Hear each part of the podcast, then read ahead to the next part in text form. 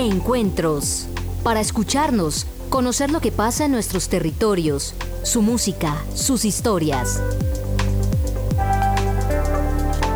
Encuentros, Radio Nacional de Colombia.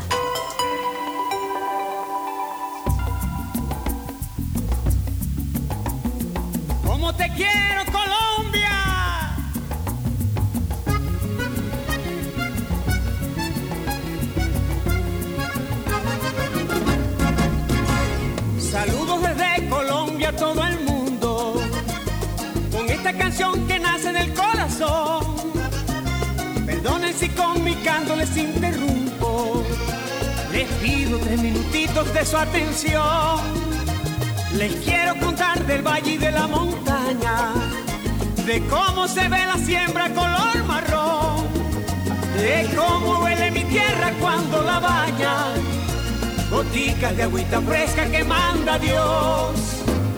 Mi tierra santa me dijo que les hiciera la invitación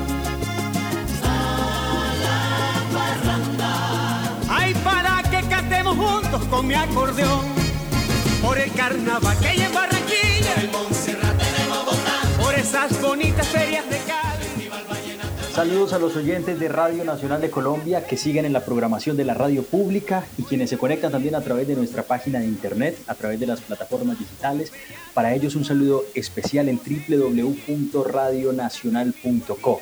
Aquí empezamos encuentros de la Radio Nacional de Colombia, un viaje por las regiones donde Hoy estaremos viajando a distintos lugares del país, también estaremos fuera de él, conociendo un poco del el turismo.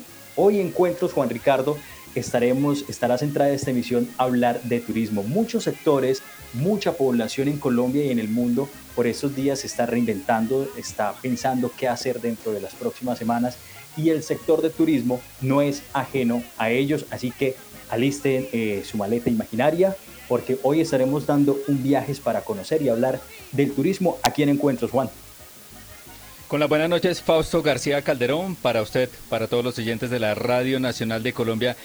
Y yo creo que en estos momentos sí que es bien importante pensar en el turismo, no solo porque muchos de los usuarios en redes sociales hemos recurrido de algún modo a esos recuerdos que tenemos en lugares paradisíacos, eh, buscando también como una forma de, darle más valor al recuerdo y pasar este momento que ha sido complejo para muchos, que sin duda nos distancia de los seres que más queremos, de los amigos, pero que uno apela a esos bonitos recuerdos que tiene en sitios emblemáticos de nuestro país y de todo el mundo. Eso es a lo que llamamos turismo y sin duda es uno de los puntos importantes eh, para hablar por estos días especialmente.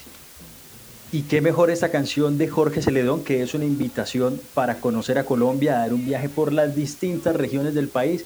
Esta que es una canción que resalta la belleza de nuestro país y sus tradiciones. Con esta canción damos inicio a encuentros hoy, martes 7 de abril. Escuchemos un poco.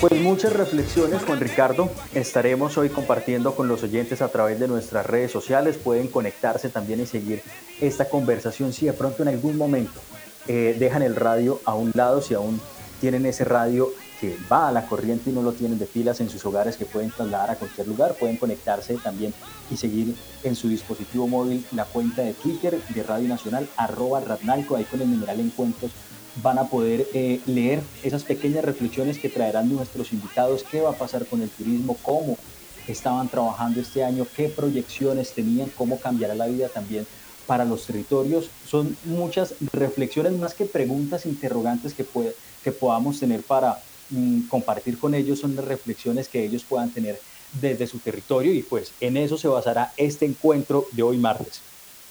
Y arrancamos bien, lo decía usted, Fausto, con invitados internacionales. Nos vamos al sur del continente, a un país que llevamos en el corazón, especialmente los amantes del rock y del fútbol.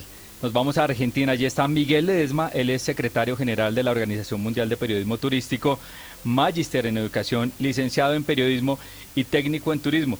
Yo sé que a Miguel muchísimo le, muchísimo le envidiamos ese trabajo que él tiene. Si uno lo ve en redes sociales, aparece siempre, ahí aparece como arroba Miguel Ledesma, pero a lo que me refiero es que aparece siempre con una oficina fantástica en cualquier rinconcito de este planeta. Miguel, buenas noches, bienvenido a Encuentros de la Radio Nacional de Colombia. ¿Cómo anda, hermano? Buenas noches, ¿cómo están? Muchas gracias y saludos a toda la audiencia. Gracias. ¿Cómo se encuentra en este momento Argentina, Miguel? ¿Cómo está el clima? ¿Dónde está usted? Imagino que está en la capital, Buenos Aires. Estoy, estoy en Buenos Aires y por suerte el gobierno ha actuado a tiempo y ha implementado políticas bastante sólidas para poder este, prevenir todo lo que tiene que ver con, la propagación de este virus. Y la gente está bastante acotando, digamos, acatando las, las estas políticas y se está quedando en casa y se están cuidando. Este, yo voy comparando lo que va pasando en los distintos países y la verdad que dentro de todo lo malo que tenemos en Argentina, esta vez estamos haciendo las cosas bastante bien. Así que vamos a ver qué, es lo que pasa en adelante, ¿no? Pero bueno, por ahora está todo tranquilo dentro de todo. Sí, Miguel, eh, hoy pues en Encuentros queremos dar una conversación y unas reflexiones frente al turismo. ¿Qué podrá pasar eh, más adelante eh, y cómo se puede aprovechar este tiempo para fortalecer este sector, no solo en Colombia, sino en el continente y, y en otras partes del mundo. Entonces, le dejo abierta esa reflexión, Miguel. ¿Qué reflexión se ha hecho usted y el equipo de trabajo por estos días frente al turismo? Bien, si empezamos por Latinoamérica, a mí me llamó mucho la atención lo que pasa justamente con, con los dos principales países en el continente, digamos, a la hora de recibir turistas son por un lado México y por el otro lado Brasil, ¿no? México ocupa el primer lugar en, en Latinoamérica y el séptimo lugar a nivel mundial, así que imagínense la cantidad de, de turismo que ellos reciben. Pero lo curioso es que estos dos países, que son dos grandes potencias turísticas, son este, dos países que han empezado tarde la cuarentena, que tienen gobernantes que han descreído bastante del avance de este virus y con una población que a la que le ha costado también este acatar eh, esta urgencia que tenemos ahora todos de, de, quedarnos en casa para cuidarnos y cuidar al otro. Entonces, estas dos grandes potencias turísticas, desgraciadamente, son las que más van a tardar en recuperarse en, en lo que es Latinoamérica. Este, ellos dependen en gran medida del turismo, pero lamentablemente son los que más van a tardar en poder reactivarse en ese sentido, porque lamentablemente los gobernantes no han sabido este, tomar decisiones a tiempo. Luego en Argentina, que es la que ocupa el tercer lugar, te decía, bueno, estamos haciendo las cosas bien, yo creo que el turismo va a llegar antes que por lo menos en México y Brasil, va a volver. Y por ejemplo hay mucha preocupación también en Perú porque el principal atractivo turístico que ellos tienen, que es Machu Picchu, eh, ha cerrado sus puertas ya hace varias semanas. Entonces aquí viene eh, otra realidad, que es la que tiene que ver con que hay mucha gente, muchos profesionales del turismo, guías de turismo, agencias de turismo, hoteles, que hoy directamente están no trabajando, ¿no? Este, con sus puertas cerradas, el turismo yo digo ahora está en pausa, y hay mucha gente que depende, depend, depende de ese salario para poder vivir. A mí no me gusta mucho este, trabajar con cifras, porque me parece que las cifras muchas veces son mentirosas o, pueden ser como manipuladas. La Organización Mundial del Turismo dice que este año el turismo va, va a tener una recesión del 20 o del 30%, que son cifras que ellos toman de la Organización Internacional del, del Trabajo. Este, teniendo en cuenta que la Organización, del, eh, Organización Internacional del Trabajo eh, hace sus planteos en base a la actividad económica en general. Pero si nosotros pensamos al, al, turismo en lo particular, este año el turismo va a estar paralizado, por lo menos yo me animo a decir hasta fin de año. Entonces, podemos hablar de un millón, dos millones, son varios los millones de fuentes de trabajo que se han perdido, que ahora están paralizadas. Sin embargo, este, para mí con que haya hoy una sola familia que no puede comer o que no puede pagar el alquiler de su casa porque su principal fuente de trabajo, que es el turismo, está paralizada, esto habla de que es necesario, eh, digamos, tomar medidas urgentes, tanto desde lo que es la Organización Mundial del Turismo como de cada uno de los, de los estados. Quisiera este, pedirle, Miguel, antes, antes de que continúe, perdóneme, que demos una mirada también esa inclusión de, no números, ya usted dijo que no le gustan los números, pero miremos el panorama mundial, porque sin duda yo creo que España e Italia ocupan lugares importantes en materia de turismo. Para dar una mirada al, panorama global, ¿qué podríamos decir? Bien, si nos vamos para Europa, Italia es el, país más perjudicado. Ellos dijeron hace unos días, los italianos, eh, quienes están en el Ministerio de, del de Turismo, que mm, ellos están retrocediendo medio siglo, están retrocediendo 50 años en el tiempo porque están en una situación en la que estuvieron en la década del 60, cuando estábamos en época de Guerra Fría, que Europa se encontraba dividida en dos, y, en la que, por ejemplo, viajar en avión era un lujo, no era algo tan normal como ahora, tan tan común que hoy hasta puede encontrar una, una aerolínea low cost y, sacar un pasaje. Digamos, en la época del 60 la cantidad de personas que viajaban era mucha, mucha menos, mucha menos, este, menor cantidad que ahora. Entonces Italia está retrocediendo, retrocediendo 50 años en el tiempo. Así que imagínense lo que le va a costar a Italia. El otro día un profesional del turismo me decía que por lo menos Italia va a demorar dos años en recuperarse. Sin embargo, tenemos en, el mismo continente un país como Suiza, que no ha cerrado sus fronteras, es de los pocos países que no, no lo ha hecho, y que todavía permite las... las eh, no, hay, no hay cuarentena y permite los encuentros, si bien con pocas cantidades de personas, pero tienen abiertos sus restaurantes y tienen abiertos sus espacios públicos.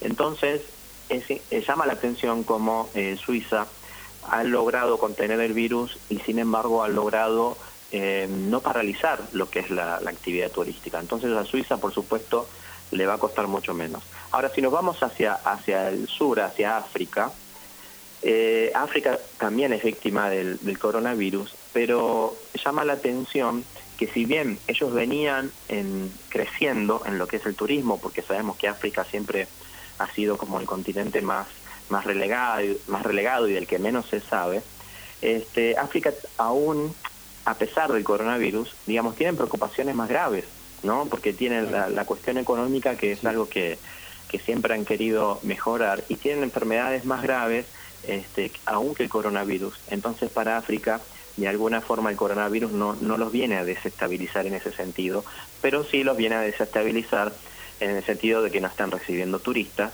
y para muchos de los países de África el, el turismo era la principal fuente de ingresos. Ahora, Asia, el continente donde el, el virus ha, empezado, en Asia ya, ya, están empezando a, a, restablecerse y Asia va a ser el primer continente donde el turismo se reactive. Sin embargo, va a ser un turismo local o nacional, porque eh, no vamos a poder recibir chinos en Latinoamérica hasta que nosotros no estemos eh, ya recuperados. Digamos, China es una no solamente una potencia mundial, sino que uno de los principales mercados cuando hablamos de turismo. Todos los países queremos recibir chinos porque son muchos y porque gastan dinero. Sin embargo, hasta que nosotros no nos recuperemos, no vamos a poder este, recibirlos. Y luego hay países que no tienen coronavirus, pero que son países que nunca han tenido turismo, ya sea por su lejanía, por su pobreza o sus niveles de, inseguridad. Este, y estos países son principalmente islas como Comoras, Kiribati, Lesoto, Malawi. También este, podemos hablar de Corea del Norte, y Corea del Norte es un país que se dice que quizás no se está diciendo la verdad, pero también yo considero que como Corea del Norte no es un país que sea turístico, porque son muy recelosos a la hora de permitir el ingreso de turistas y porque no, no, no es un país muy abierto al mundo, quizás realmente no haya coronavirus, pero este, tampoco es un país que, mm, digamos, mueva mucho la, la, la, aguja en, en, ese sentido cuando hablamos de, de turismo. Miguel, usted ha mencionado dos partes del planeta muy esenciales frente a algunos países de un continente que de alguna u otra forma se han visto afectados por el conflicto y han hecho del turismo una herramienta para unir a su territorio y dar una opción de vida. Frente a esas circunstancias, desde la, desde la resiliencia, que ha sido una herramienta de aquí en adelante, ¿cómo podría ser ese camino de seguir impulsando el turismo, incluso aquí en Colombia, aquí en la región? Bueno, el, el, coronavirus debería ser algo que, nos ponga a prueba a todos y marque un antes y un después en ese sentido. Y ojalá sirva para que hoy todos, desde la resiliencia, empecemos a entender que, que todos somos humanos, que somos hermanos, digo, que, que más allá de, la religión o de las guerras, de, las, de los intereses económicos, somos todos iguales y ante una enfermedad eh, digamos, esto está más que claro.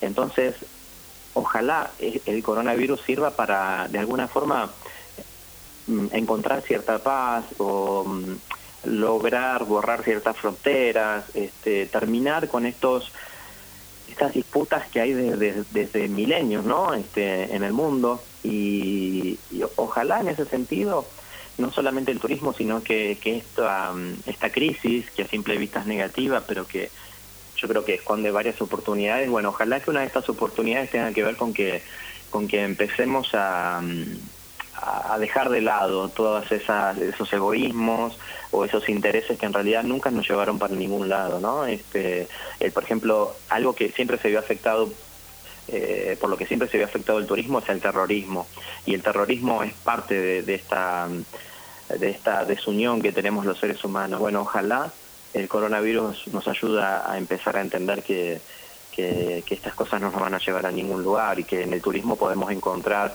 Mm, podemos encontrar, digamos, el, espacios para, para, para conocer al otro, para convivir con el otro, para lograr acuerdos con el otro, para ser mejores personas. Ojalá eso pase.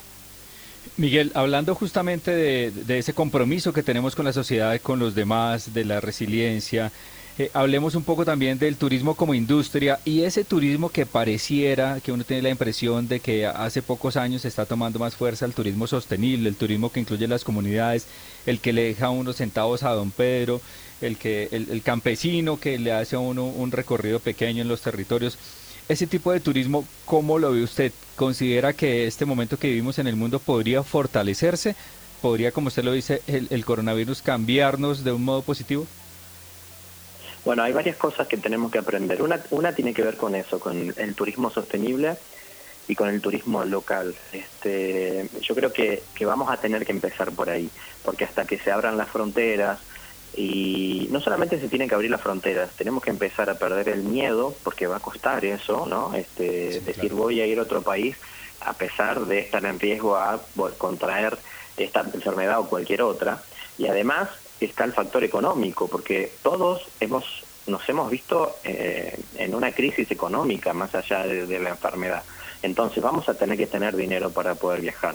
Y la solución va a estar en poder hacer, en poder recorrer los pueblitos, en poder recorrer aquellas localidades que nos quedan cerca, porque además la gente también va a buscar ir a aquellos espacios donde haya naturaleza o espacios que sean rurales, porque vamos a tratar de evitar un poco los, los aglomerados, ¿no? las grandes aglomeraciones de personas. Y eso yo creo que ya este, no, nos va a quedar, al estar en cuarentena, digamos, vamos a querer salir, pero cuando veamos una aglomeración muy muy importante de gente, nos vamos a asustar un poco, nos va a quedar un poco esa ese temor. Entonces, en el turismo local y en el turismo resiliente está una de las de las oportunidades y de las salidas que tenemos. La otra cuestión, y que está ligada a lo que hablábamos antes, es el trabajo en equipo. Yo hace mucho tiempo vengo diciendo que, que el turismo no puede funcionar sin trabajo en equipo. Y ahora la realidad creo que nos está demostrando que necesitamos del otro más que nunca, que, que no importa si el otro piensa distinto o es distinto, al contrario, digo, la, la diferencia nos puede servir como, eh, digamos, como una fortaleza entonces, o ser una ventaja. Entonces, tenemos que empezar a trabajar con los demás, porque solo no, solos no podemos y no vamos a poder salir de esto. Y ahora que tenemos el tiempo y que tenemos la tecnología, tenemos que empezar a tejer redes, empezar a conectarnos con aquellas personas que están pasando por lo mismo y juntos podemos encontrar la solución, ¿no? Y ahí viene la creatividad. Digo, tenemos que empezar a tratar de ver las cosas de otra forma, a pensar diferente, a escuchar al otro eh, estamos obligados hoy a cambiar la forma de, pensar y eso lo podemos hacer gracias a la tecnología y gracias a así nos permitimos encontrarnos con, con, los demás. Eh, me parece que Miguel, mire, que necesario. Lo escucha uno usted, Miguel, dando esas reflexiones y va encontrando uno mucha similitud y va haciendo con, conexiones con reflexiones que van haciendo en diferentes países, personas que están eh, metidas en este cuento del turismo de fortalecer los lazos y uno va encontrando unas líneas que se van conectando y una de las reflexiones que van dejando eh, otros personajes es que piden más transparencia, menos contaminación ambiental, eh, que a futuro ver lo que usted menciona, que es menos aglomeraciones, más opciones naturales y una que quiero que la deje dentro de la reflexión para ver qué podemos decir de una pequeña punta con la que vamos y es más equidad con justicia social y experiencias compartidas. Así que Miguel, vamos a hacer una pequeña pausa, siga conectados con nosotros, venimos a hablar de esta parte de equidad con justicia social y experiencias compartidas y vamos a seguir conociendo del trabajo que usted hace en relación en el turismo aquí en, Latinoamérica. Así que vamos a una pequeña pausa de encuentros eh, y ya regresamos en Radio Nacional de Colombia. Encuentros, Radio Nacional de Colombia.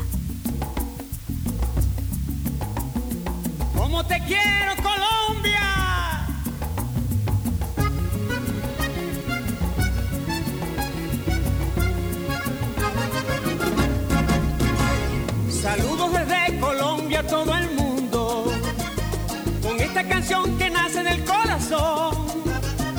Perdonen si con mi canto les interrumpo, les pido tres minutitos de su atención les quiero contar del valle y de la montaña, de cómo se ve la siembra color marrón, de cómo huele mi tierra cuando la baña.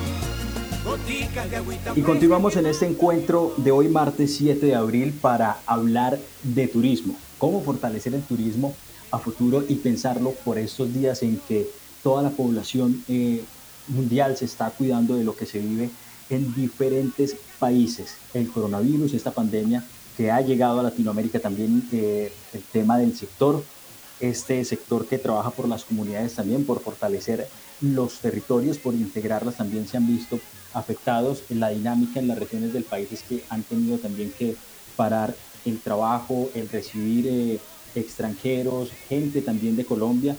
Es un espacio para pensar lo que será a todo lo que tiene que ver con el turismo, Iniciábamos esta conversación, Juan Ricardo, con Miguel Ledesma, secretario general de la Organización Mundial de Periodismo Turístico, quien nos sigue acompañando para seguir conversando con él, seguir conociendo algunas reflexiones en torno a este tema, no solo que nos toca aquí en Latinoamérica, sino ya lo mencionó él, otros continentes que tienen mucho que ver con la relación y con lo que está sucediendo y lo que podría ser a futuro también.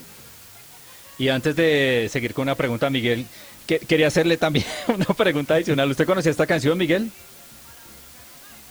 Eh, la que estaba sonando recién, sí. Sí. Sí, sí, sí, la conozco. Eh, conozco el video también.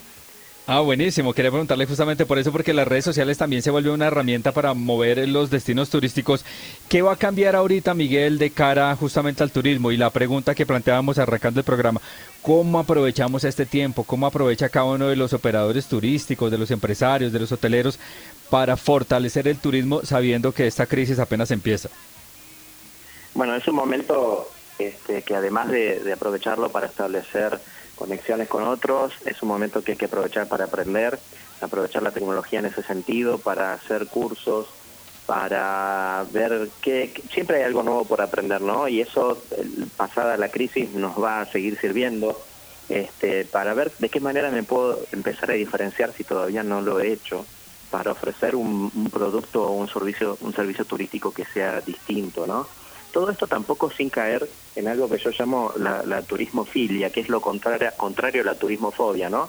Este, tanto la, a veces la Organización Mundial del Turismo como mucha gente cae en esto de la turismofilia que es querer turismo a toda costa, ¿no? Eh, eh, estar, ser apasionados o fanáticos del turismo sin importar este, nada más. Y yo creo que hay que empezar a encontrar un equilibrio entre la turismofobia y la turismofilia para, para poder reflexionar este, sin, sin caer en extremos, ¿no? Y analizar la, la realidad desde ese lugar. Este, mm, hay lugares que quizás no son turísticos y no quieren serlo y, también está bien.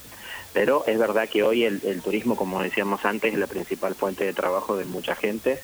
Entonces, em, hay, hay un, un, caso muy que me, llamó mucho la atención que se dio aquí en, en Jujuy, en Argentina. Jujuy queda al noroeste del país, eh, limita con Bolivia en una localidad en Purmamarca, los artesanos ya hace varias semanas no pueden vender sus, sus productos porque obviamente no hay turistas y porque además tienen que estar en cuarentena. Ellos crearon una plataforma online y ahora venden sus, artesanías a través de una página. Y esto lo hicieron ahora, no es algo que ya existía. Fue la misma crisis la que les, les los movilizó a pensar en, cómo hacer, ¿no? Entonces, si, si todavía no estamos ofreciendo nuestro producto o servicio a través de Internet, bueno, este es el momento de empezar a hacerlo, es el momento de empezar a hacerlo y es el momento de aprender para, para poder hacerlo, digamos, ahora tenemos el tiempo. Entonces, a veces la, la, crisis hace que uno llegue a, lograr cosas que no, se hubiera imaginado si, si, eso no hubiera pasado. Y eso es bueno, ¿no? Esa es la, como la parte positiva de, cualquier crisis. Hay una frase que a mí me gusta mucho que dice, en tiempos de crisis hay, están quienes se, se, ponen a llorar, pero están quienes se dedican a fabricar pañuelos, ¿no?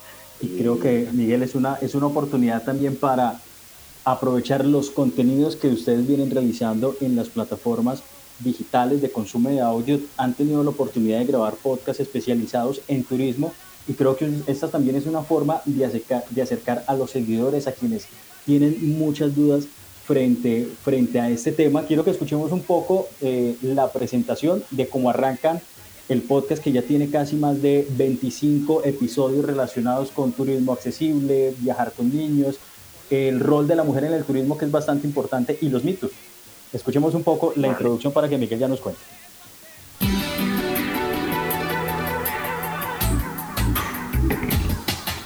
¿Qué es en realidad el turismo? Bienvenido al podcast que te hará reflexionar, dudar y viajar con una mirada diferente, conducido por los periodistas turísticos. Leandro Bayone. El turismo es una entelequia Ninguna definición lo completa. Beatriz Arias. Soy turista cuando me propongo ser turista. Y Miguel Ledesma. El turismo puede hacer mucho bien, pero también puede hacer mucho daño. Un pedacito justamente de lo que hace arroba Miguel Ledesma en torno al turismo. Miguel, ya para despedirlo, Cuéntanos un poquito de qué habla para dejar antojados a los, a los oyentes, a los seguidores, a quienes están en redes sociales, de qué habla este, este libro que tiene un título tan llamativo, Mitomanías del Turismo. Bien, ese es un libro que lo pueden encontrar y, descargar y leer de forma libre y gratuita en Internet. Fue publicado en el año 2017. Van a encontrar varios mitos que hay en torno al turismo y que hoy se van a dar cuenta de que, de que son más reales que nunca, ¿no? Este, hoy esta crisis hace que, que yo pueda fundamentar cosas que vengo diciendo hace años, pero que, que, sirve, este, la propuesta del libro es que uno empiece a pensar el turismo de una forma más, más compleja, más real, más social y empezar a desmitificar algunas cuestiones como por ejemplo que el turismo no es una actividad económica, pero bueno, en el libro van a encontrar por qué. Vale, eh, Miguel, respóndeme una pregunta así muy, muy cortico para dejar antojados a los oyentes y en otra oportunidad ahondamos más en ella. ¿Realmente lleva paz y prosperidad el turismo a los pueblos? Eh, no, eso también es un mito y van a encontrar la respuesta en el libro. Buenísimo. Miguel Ledesma, secretario general de la Organización Mundial de Periodismo Turístico, Magister en Educación, nos, nos, contestaba esta llamada para encuentros de la Radio Nacional de Colombia desde el sur de Argentina. Miguel, un abrazo. Finalmente, ¿cómo lo encuentran en redes sociales? Eh, como arroba Miguel Ledesma con una H entre la D y la E. Un abrazo grande, abrazo para, para todo el pueblo colombiano y bueno, para, para todo, todo el mundo. Así que eh, a la orden siempre. Muchas gracias. Ahí estaba, pues Fausto. Arrancamos con ese tono internacional, como un panorama, eh, digamos, que nos colaboró a hacerlo a nivel Latinoamérica y a nivel país, a nivel global, perdón. Nos dio datos muy importantes, eh, conceptos muy importantes, y yo creo que es momento, Fausto, de que nos traslademos al interior del territorio colombiano. Sí, antes de ir con el otro invitado, con quien nos estará ampliando ya el panorama y conociendo experiencias de la región, estos podcasts que hace Miguel los encuentran en Spotify y el nombre es ¿Qué es en realidad el turismo? Ahí pueden encontrar más de 25 episodios donde pueden encontrar diversos temas ahí como los estábamos mencionando.